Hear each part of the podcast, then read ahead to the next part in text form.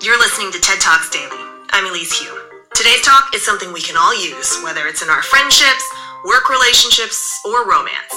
Relationship revolutionary Katie Hood will help you audit your relationships to look for signs of unhealthy behaviors or patterns. Because, as she says in her TED 2019 archive talk, understanding what we don't want from love is key to doing relationships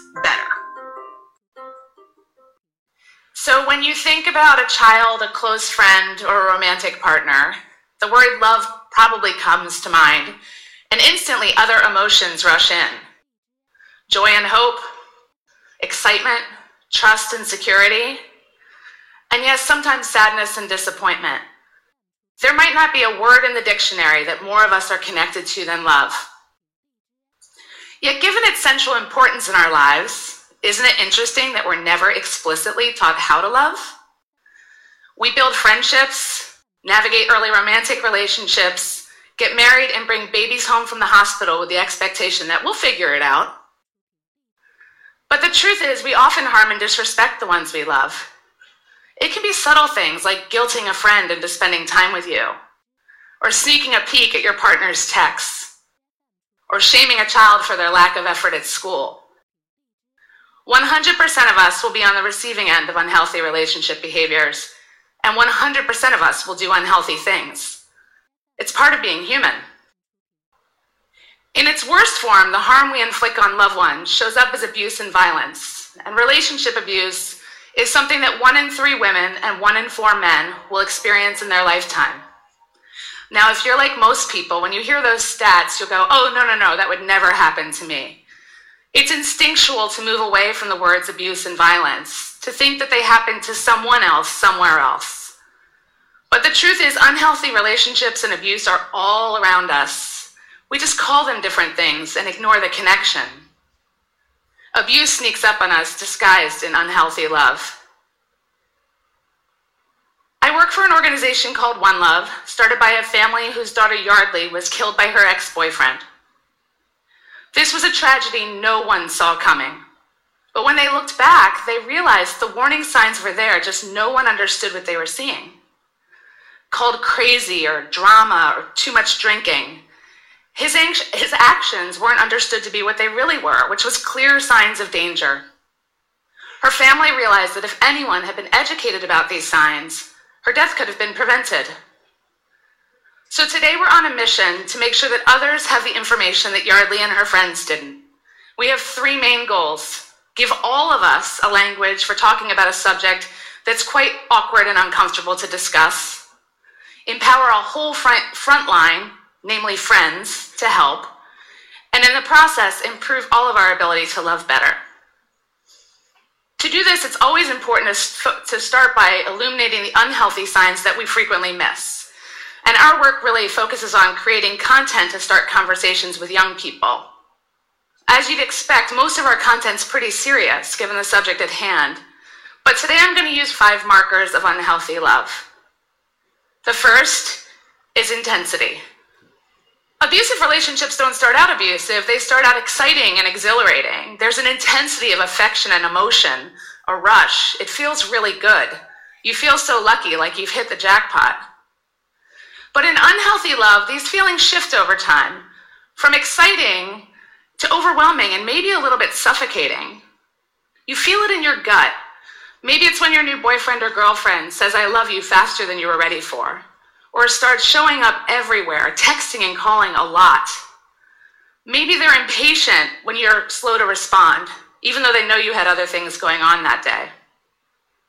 It's important to remember that it's not how a relationship starts that matters, it's how it evolves. It's important in the early days of a new relationship to pay attention to how you're feeling. Are you comfortable with the pace of intimacy? Do you feel like you have space and room to breathe?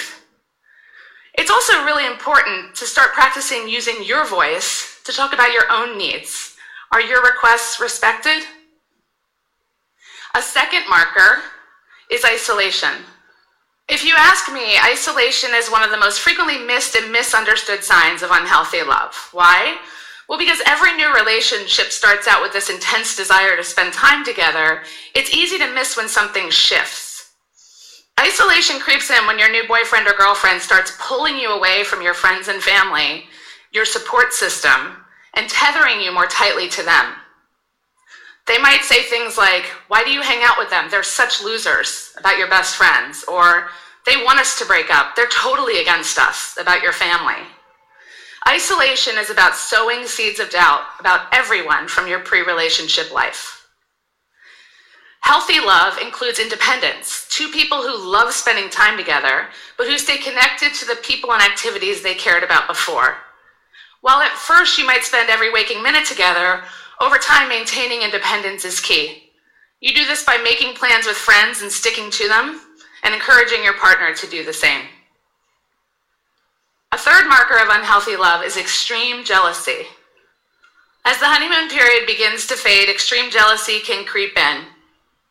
Your partner might become more demanding, needing to know where you are and who you're with all the time, or they might start following you everywhere, online and off. Extreme jealousy also brings with it possessiveness and mistrust, frequent accusations of flirting with other people or cheating, and refusal to listen to you when you tell them they have nothing to worry about and that you only love them. Jealousy is a part of any human relationship, but extreme jealousy is different. There's a threatening, desperate, and angry edge to it. Love shouldn't feel like this. A fourth marker is belittling. In unhealthy love, words are used as weapons. Conversations that used to be fun and lighthearted turn mean and embarrassing. Maybe your partner makes fun of you in a way that hurts. Or maybe they tell stories and jokes for laughs at your expense. When you try to explain that your feelings have been hurt, they shut you down and accuse you of overreacting. Why are you so sensitive? What's your problem? Give me a break. You're silenced by these words. It seems pretty obvious, but your partner should have your back. Their words should build you up, not break you down. They should keep your secrets and be loyal. They should make you feel more confident, not less. Finally, a fifth marker volatility. Frequent breakups and makeups, high highs and low lows. As tension rises, so does volatility. Tearful, frustrated fights followed by emotional makeups. Hateful and hurtful comments like, You're worthless, I'm not even sure why I'm with you followed quickly by apologies and promises it will never happen again. By this point, you've been so conditioned to this relationship roller coaster that you may not realize how unhealthy and maybe even dangerous your relationship has become. It can be really hard to see when unhealthy love turns towards abuse. But it's fair to say that the more of these markers your relationship might have, the more unhealthy and maybe dangerous your relationship could be. And if your instinct is to break up and leave, which is advice so many of us give our friends when they're in unhealthy relationships, that's not always the best advice. Time of breakup can be a real trigger for violence. If you fear you might be headed towards abuse or in abuse, you need to consult with experts to get the advice on how to leave safely. But it's not just about romantic relationships and it's not just about violence. Understanding the signs of unhealthy love can help you audit and understand nearly every relationship in your life. For the first time, you might understand why you're disappointed in a friendship, or why every interaction with a certain family member leaves you discouraged and anxious. You might even begin to see how your own intensity and jealousy is causing problems with colleagues at work. Understanding is the first step to improving. And while you can't make every unhealthy relationship healthy, some you're going to have to leave behind. You can do your part every day to do relationships better. And here's the exciting news it's actually not rocket science. Open communication, mutual respect, kindness, patience, we can practice these things every day. And while practice will definitely make you better, I have to promise you it's also not going to make you perfect. I do this for a living. Every day I think and talk about healthy relationships, and still I do unhealthy things. Just the other day, as I was trying to shuttle my four kids out the door amidst quarreling, squabbling, and complaints about breakfast, I completely lost it. With an intentionally angry edge, I screamed, Everybody just shut up and do what I say. You are the worst. I'm going to take away screen time and dessert and anything else you could possibly ever enjoy in life. Anybody been there? Volatility belittling. My oldest son turned around and looked at me and said, Mom, that's not love. For a minute, I really wanted to kill him for calling me out, trust me. But then I gathered myself and I thought, you know what, I'm actually proud. I'm proud that he has a language to make me pause. I want all of my kids to understand what the bars should be for how they're treated and to have a language and a voice to use when that bar is not met versus just accepting it. For too, too long, we've treated, we've treated relationships as a soft topic when relationship skills are one of the most important and hard to build things in life.